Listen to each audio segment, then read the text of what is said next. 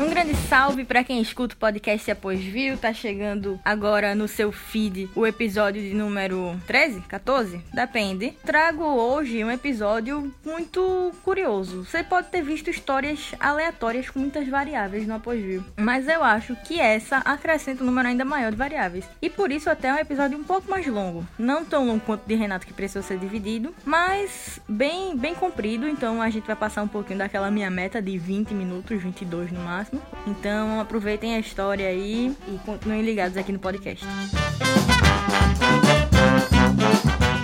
E o Após View chega na sua segunda semana de abril, 13 terceiro episódio, ou 14 quarto, dependendo de como você conta aquele que foi dividido em duas partes. E a convidada da semana é Marcela, que tem mais uma história, pelo resumo que eu tive, muito interessante. E aí, Marcela, com comece aí já contando o babado. É, então, já que a coisa do View passa, assim, pelo que aconteceu nos bairros do Recife, não vai ter uma narrativa meio Uber, não, mas eu faço questão de mencionar todos os bairros pelos quais eu passei nesse episódio, né? Primeiro, eu estava lá no adorável e pacato bairro do Rosarinho, e então a minha irmã Marília e o seu namorado, caso o namorado ao qual vamos chamar de Johnny, chegou com um convite especial para nós. E por que não vamos num show de uns amigos meus que vai ocorrer em um lugar chamado Bola na Rede. Eu ah, fiquei intrigada com esse nome. Fiquei intrigada com esse nome, lógico, né? Fiquei aí me perguntando onde seria. Obviamente que, passado isso no início do século XXI, né? Há algum tempo atrás, ali pelos idos de 2000 e bolinha primeiro, aí eu digo, vamos, ela vamos? Eu disse, vamos. Então foi o seguinte... Não tinha Google mesmo... pra olhar onde era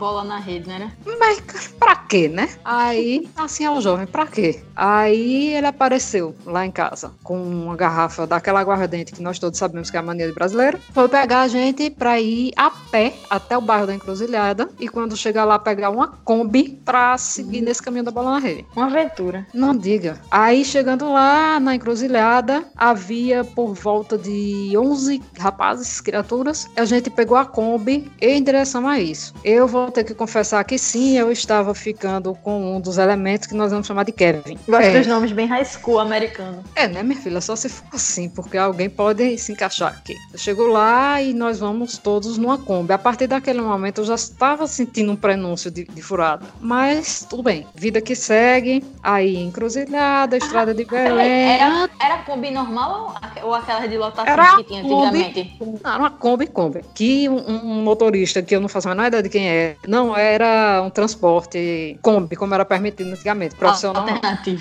Era um cara, não era profissional do transporte alternativo, não. Era um, um, um homem e uma Kombi que foram arrumados separadamente e contratados para levar a gente lá sem o menor compromisso de nada. Entramos, Marília e Johnny, e eu, não, eu não, claro, né? E Kevin, e mais seis elementos dessa banda, seis almas dessa, o motorista, muitos instrumentos musicais, eu já estava me sentindo sufocada, estava vendo que aquilo ali não tinha necessidade, mas tudo bem. Seguimos aí, Estrada de Belém, Avenida Beberibe. Antes de chegar tão longe, minha irmã falou: Eita, a gente esqueceu a chave. E a gente tem que voltar na casa de Johnny para pegar nossas coisas, para voltar para nossa própria casa.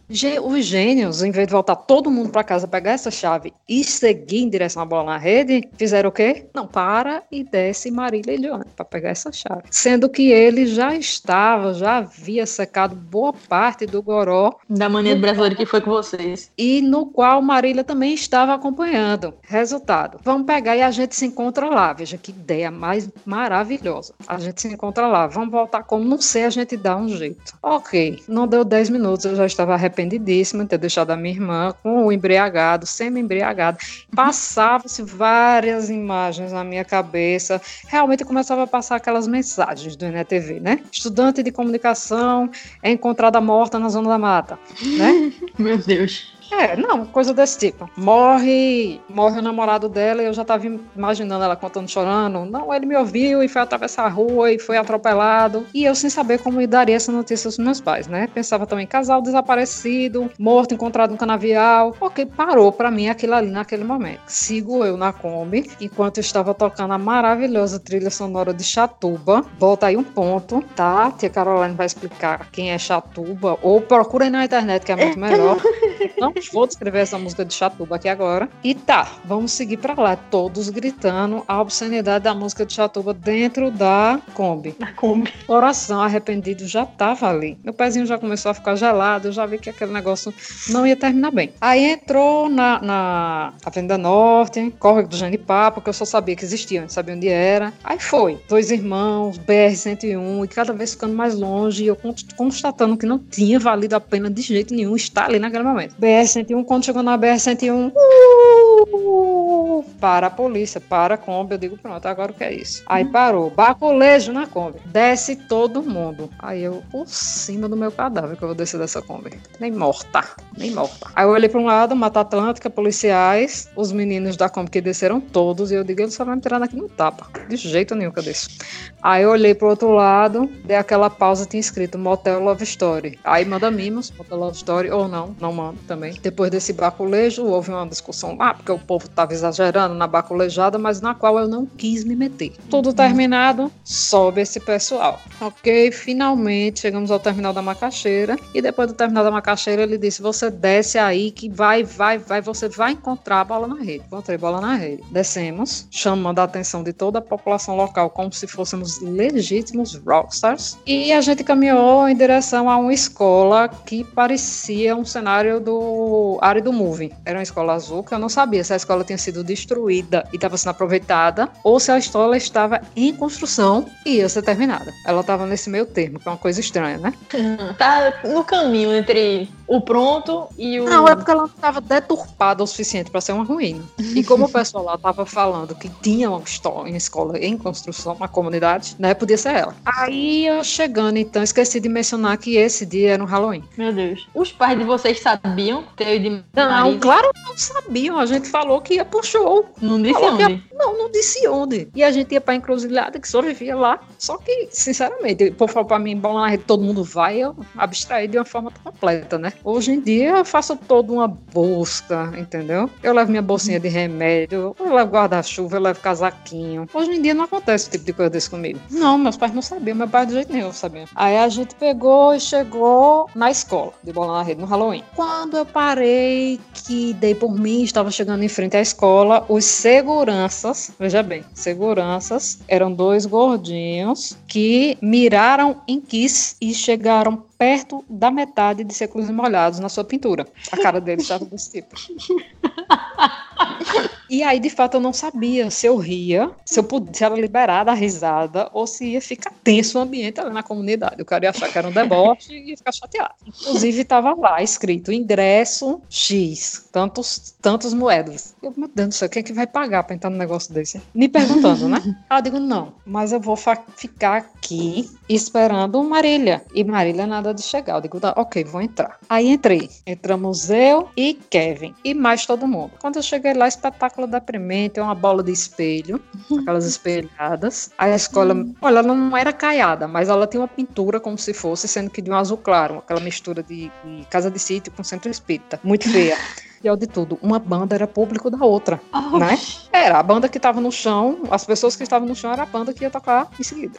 Ou seja, um evento fracassadíssimo. Então, aí eu peguei, comecei a ficar gelada. Comecei a ficar gelada, comecei a ficar nervosa. Aí dei uma saída para um pátio e esse pátio dava para o parquinho da tal escola. Depois de muita preocupação, eu dei uma olhada despretensiosa e vi que havia uma plantação de maconha no parquinho. Meu Deus! Como eu identifiquei a, a plantação de maconha? Aí já é outro problema. Mas tá, várias pontinhas iguais do gênero. Aí eu falei, por que isso é ou não é uma plantação de maconha ali? Uma plantação de maconha sim. Aí eu, ok. Logo em seguida entra um elemento que nós vamos chamar de tareco. Tareco era um cara muito ativo, eu suspeito que até hiperativo, que vivia para cima e para baixo, para cima e para baixo, falando o tempo todo e, enfim, ninguém prestava atenção nele. Aí chegou ele e ele começou, ele chegou com um goró laranja, de precedência duvidosa, eu não sabia o que era aquele goró laranja, e eu peguei e disse, me dá esse negócio aí, dá esse negócio aí que eu não tô mais segurando essa barra. Aí ele passou o goró para mim e eu comecei a tomar. Não me pergunte o que era aquilo que eu não sei, eu não lembro. E hoje eu tomaria de novo, porque a situação estava dificílima. Lembra-se que eu estava dentro e eu suava e eu bebia, e eu tinha vontade de chorar, e o desespero estava tomando conta. E eu não sei se foram minutos ou horas, não sei. Isso que durou a vida inteira. E o cara lá que tava comigo, Kevin, tava, não, não tem, não tem problema não. Não tem problema não. Você ela vai encontrar com você, não sei o que. Eu disse, como? Vai chegar nessa mata, andando, com outro embriagado. Não vai. Isso não vai dar certo. Aí fiquei lá, eu disse, só quer saber, eu vou me acalmar, vou procurar um banquinho. Atitude de qualquer pessoa sensata, vou procurar um banquinho. Aí sentei lá no meu banquinho, tal, e comecei a ficar agoniada e fazer promessa e beber. E na minha cabeça eu tava tocando House of the Rising Sun. Eu não ligava mais pra nada, não sabia mais o que tá acontecendo. Aí daqui a pouco sai John apressado novamente. Eu comecei a reparar nisso. E depois a conversa continua. No final das contas, quando eu já tô bebendo bastante a bebida alaranjada e a minha vista começa a ficar esmaecida, as luzes dos postes começam a ficar anuviadas, eu escuto aquele Cancela! Emocionado, aquela mão, tal, não sei o que. Quem era? A mesma. Chegou, Abra conseguiu. Abraçamos-nos como se aquele fosse o último dia de nossas vidas, como se ela tivesse saído de um sequestro. E o que é tudo, ela falou que estava a nada menos que 40 minutos do lado de fora, enquanto eu esperava do lado de dentro, e Johnny fazia sua ida e vinda sem comunicar nada de que a gente estava em lugares diferentes, ouvindo todo mundo perguntar uma pela outra. E não, pô, nem reparei. A minha irmã que perguntou do lado de fora, ó, e aí tu viu se Marcela tá lá dentro? Aí ele, tá, pô, faz um tempão, ela chegou primeiro que tu. Bom, comoção, né? Depois de mais essa comoção, vamos beber para quê? Para comemorar. Aí foi quando o negócio a gente se empolgou tanto nessa história de beber mais e ficar conversando, que tal, não sei o quê. Ok, vamos sair que tá mais arejado. Aí nesse momento foi cada um pra sua e eu já estava mais tranquilinha. Aí eu peguei uma varanda de um velhinho que tava lá e fiquei sentada com o Kevin na varanda do velhinho. E aí o menino Kevin começou a ficar emaciado, ele começou a empalidecer mais, né? Ele já era meio livre, ele começou a mais, cada vez mais. Aí eu, rapazinho, o que é que você tem? O que é que você está sentindo? Aí ele, não, eu tô me sentindo um pouco mal. Eu receio que eu esteja com a pressão baixa, alguma coisa assim. Aí lá vem o velho lá de dentro. Meu filho, meu filho, tome sal. Bota esse sal aqui debaixo da língua. Eu disse, meu filho, eu não sei o que é que ele tem. Não tem nada não, sal não vai fazer mal não. Bota sal debaixo da língua desse menino. Pronto. Esse menino começou a ficar mole, sacode, sacode mole e veja bem, eu estava a um passo de infringir a lei, viu? Sedução de menores. Tempo eu era jovem, mas ele estava a um passo da menoridade. Aí eu digo, ah não, vamos sair. Aí lá vou eu atrás de Marília novamente. Marília, onde está Johnny? Vamos fazer, a gente precisa fazer alguma coisa, tem que ir embora, pelo menos despachar essa pessoa aqui. Hum. Não, eu não tô achando ele não. Oi, não tá achando ele não? Vamos vagar de casa em casa. Eu o convalescente, o doente, e mais Maria procurando aonde está Johnny. Eu lembrei do meu nome não é Johnny. Pois é, mas era. E aí, pânico, coruja, né? Galinha concorrendo na rua, gente, medo, pânico generalizado. Aí a gente Tudo isso em bola na rede. O quê? Tudo isso Tudo lá. Isso dentro de bola na rede. Em rosca, obviamente, eu não sabia distinguir, né? Tava todo mundo andando de mãozinha dada. Aí a gente chegou a casa e viu uma aglomeração lá, né? Uma população na casa. Aí, tipo, um povo bebendo, aí saindo, entrando, e kkk, risadagem. Tu tá, sabe que essa, nessa hora eu tava pra dar na cara de todo mundo. Menos dar risada, né? Uhum. aí o que é Tem que salvar quando... o doente. Quando, doente, eu já tava.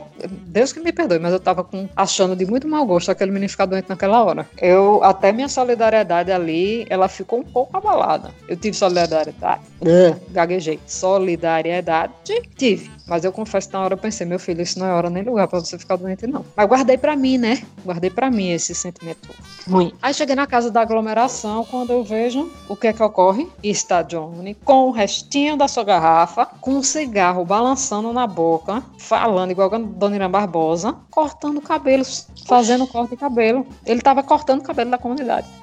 com falando com no meio do...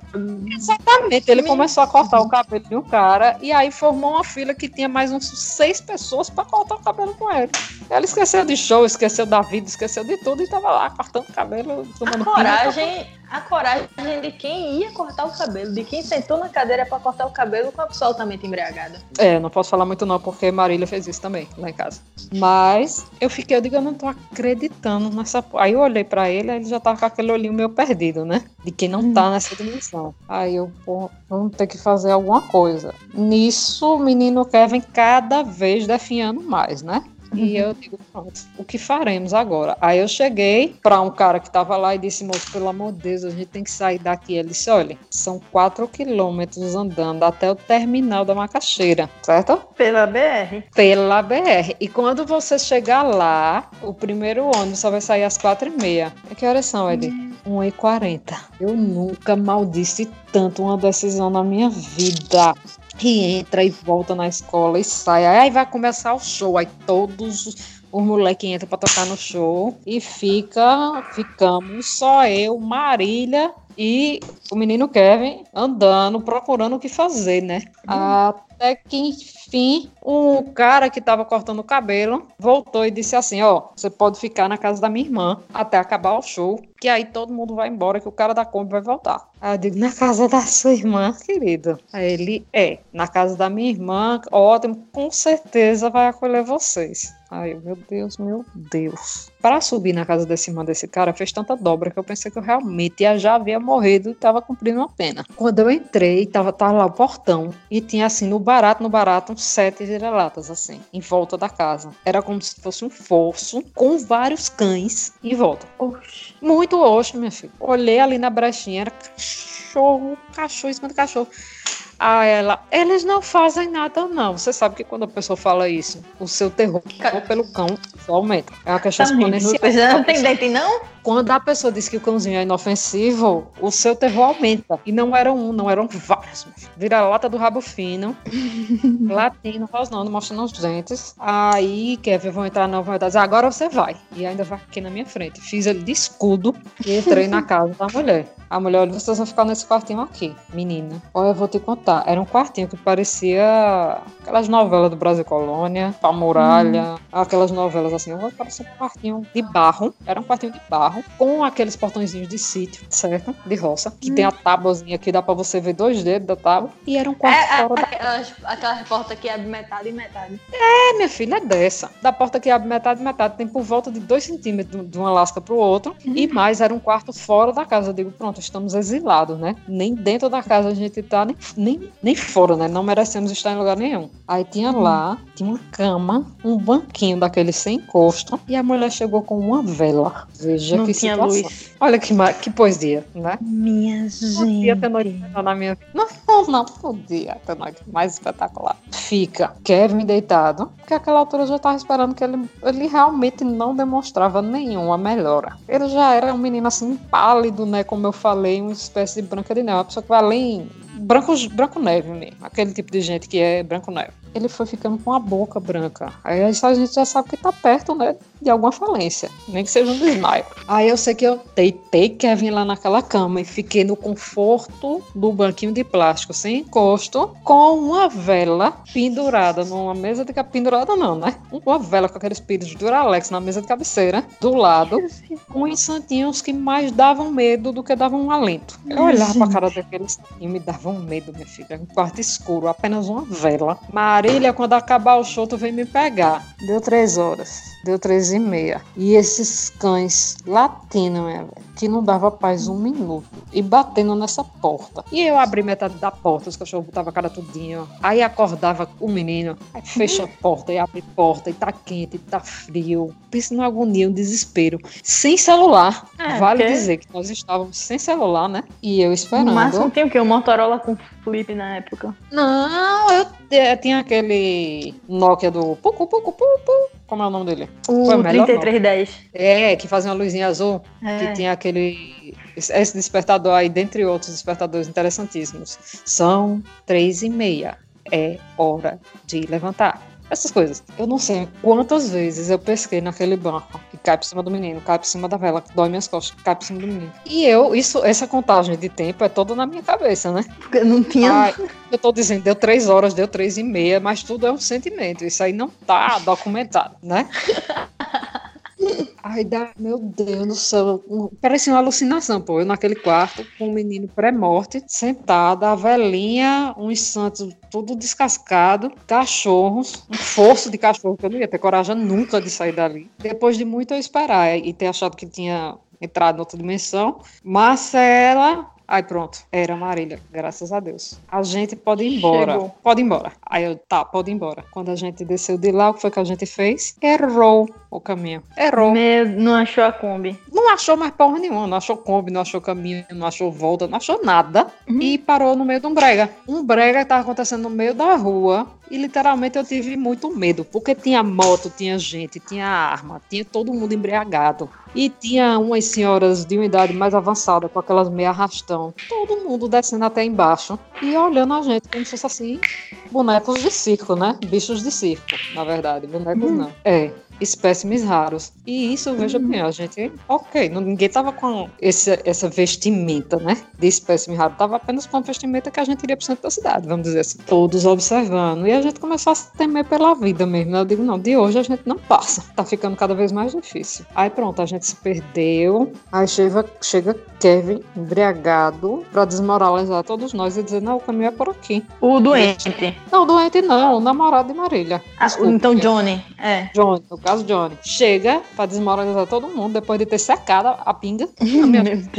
o caminho é por aqui. Foi ele que retirou a gente dentro do brega. E com o carisma que ele tinha perante a comunidade que confiou seus cabelos a ele, já saiu dando tchau a todo mundo e ele e o pessoal todo não acolheu, né? A gente não, era mal vista. Descemos o negócio. Quando desceu, cadê o cara da Kombi? Faltou. Simplesmente faltou voltou. O cara não voltou pra pegar a gente. E a Kombi tava. Porque a Kombi foi alugada separada. Não, ele foi embora. Ele foi embora. Eu sei que ele não era. Como ele não era um transporte alternativo, ele deixou a gente lá com a Kombi e foi embora com a Kombi pra pegar, voltar e pegar a gente. O que foi que ele fez? Hum.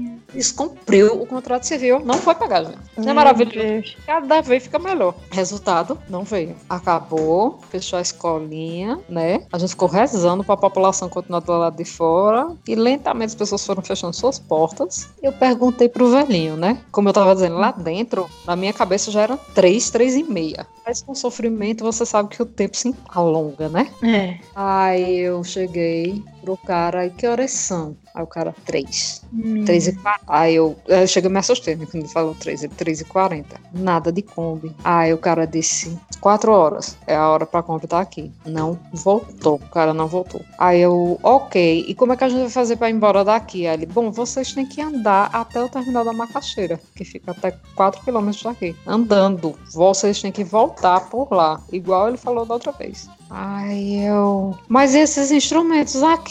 Aí o cara, não sei como é que vai ser. Não sei. Vocês vão ter que voltar assim. Bom, Uber, táxi, van, Kombi, transporte alternativo, bicicleta, não nada, pô, nada para levar a gente embora daquele inferno. E o pensamento era: meu pai sai para ajudar na jaqueira todo dia, às 5 horas da manhã. Ele vai chegar, a gente não vai ter chegado e não vai saber dizer onde é que tá. E o inferno vai comer solto, porque vão pensar que a gente volta com todos os motivos para pensar. Ok. O cara da Kombi faltou, começou a ficar quase de manhã e apareceu um cara lá, desceu um cara na Fusca, tal e qual um anjo vingador da desgraça. Chegou sentou lá na, na, na, beira do negócio. Eu simplesmente desisti. Ficou todo mundo lá sentado. Eu me levantei até o cara que estava no Fusca e disse assim: ó, meu senhor, é o seguinte, tá mal. E fiz um grande resumo da história. E orei bastante a situação do doente, inclusive já colocando ele como uma falência dos rins. E disse que a gente precisava ir pra casa. Quanto é que o senhor quer pra deixar a gente em casa? Tu pensa que eu fiz conta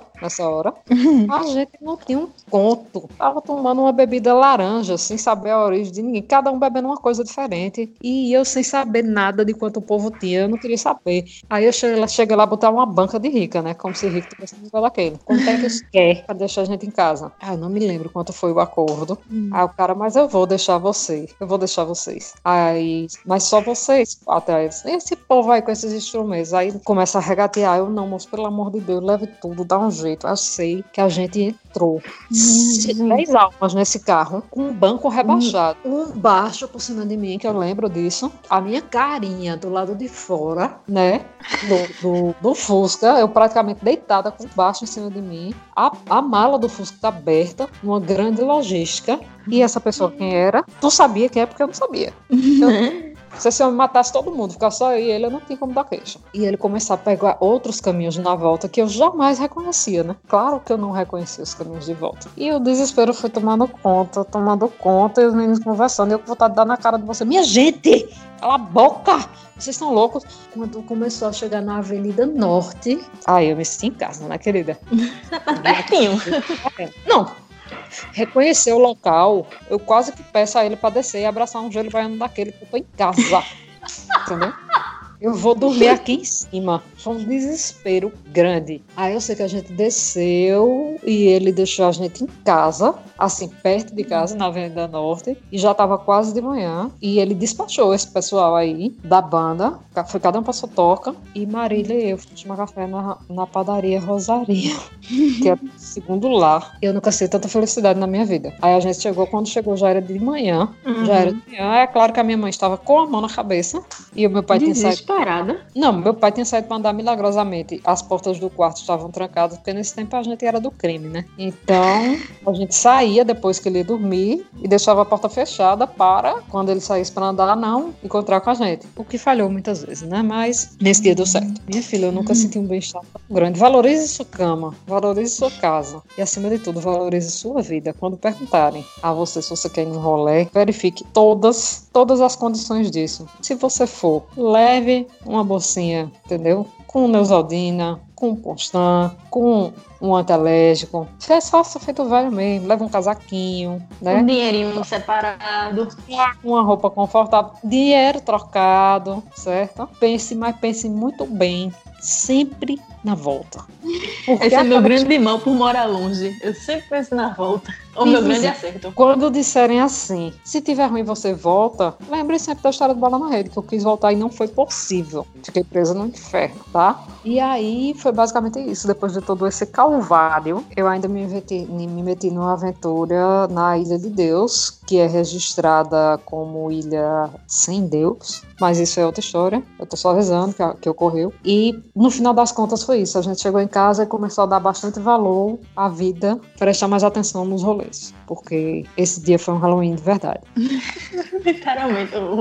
Foi um 31 de outubro valendo a pena o Dia das Bruxas. Não, porra, divertido, valendo a pena muito. É tanto que eu pensei que tu fosse rir da história e tudo mais, que a gente ri hoje, né? Mas quando eu começar a contar essa história e ver, é, na realidade, tudo que a gente passou e o que podia ter ocorrido, porque depois de velha a pessoa fica assim, né? Eu, eu ri em alguns momentos, mas eu tava ficando preocupada no que, que tava podendo acontecer ali.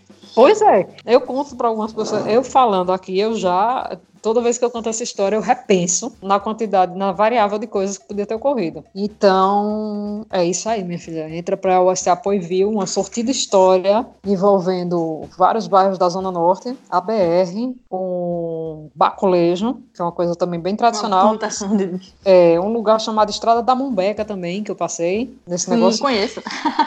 É, Padaria Rosarinho, que foi onde a gente tomou o café da manhã. Patrocinadores, né? Parece. É, é- é quase a Santa Ceia, o café da manhã. Depois. Não, é, eu vou dizer, nem, nem santa, porque não teve morte depois, né? Mas teve uma ressurreição, porque foi praticamente uma ressurreição isso aí. Vários bairros do Recife, quem tiver interessado pode colocar lá no Google Maps que vai aparecer o cenáriozinho. Agora não é cá a mesma coisa, porque foi de noite, né? De madrugada. Salvaram-se todos e esse depoimento fica em memória do nosso amigo Johnny, que já não está entre nós. Bom, Marcela, obrigada por compartilhar Pois é, é isso aí. este, grande Quero momento. grande, esse longo momento, né? Eu diria isso. Mas não deixa de ser grande também, você tem, tem um pouco de razão.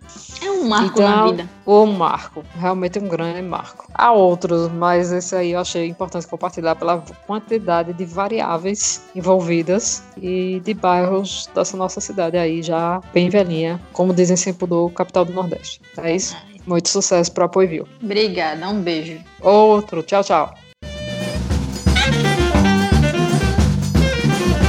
Depois da saga de Marcela, a Kombi, Bola na Rede e o Convalescente, eu penso. Eu sempre penso duas vezes em sair de casa, né? Como eu comentei no final da conversa com ela, de que eu sempre penso, porra, como é que eu vou voltar pra casa? Fica aí a dica pra quem não costuma pensar isso. Né? Podcast aqui Apogeu tem como compromisso essa lição de vida. É isso, continue nos ouvindo, Spotify, iTunes, Google Podcast, Anchor e um monte aí um de agregador, Radio Public, os agregadores aí de sua preferência. Se tiver algum agregador que vocês gostam e tal e, e queiram ver o apoio lá, me fale. Eu saí de SoundCloud, inclusive, que eu não vou pagar mais porque eu já tô arrependido de ter pago pelo site, então eu não vou pagar pela assinatura premium do SoundCloud, mas é, aí já é história minha. Então, eu espero que vocês gostem, continuem nos ouvindo, avaliando positivamente, né, mandando feedback, ouvindo pelas redes sociais. Até a semana que vem. Um beijo e tchau.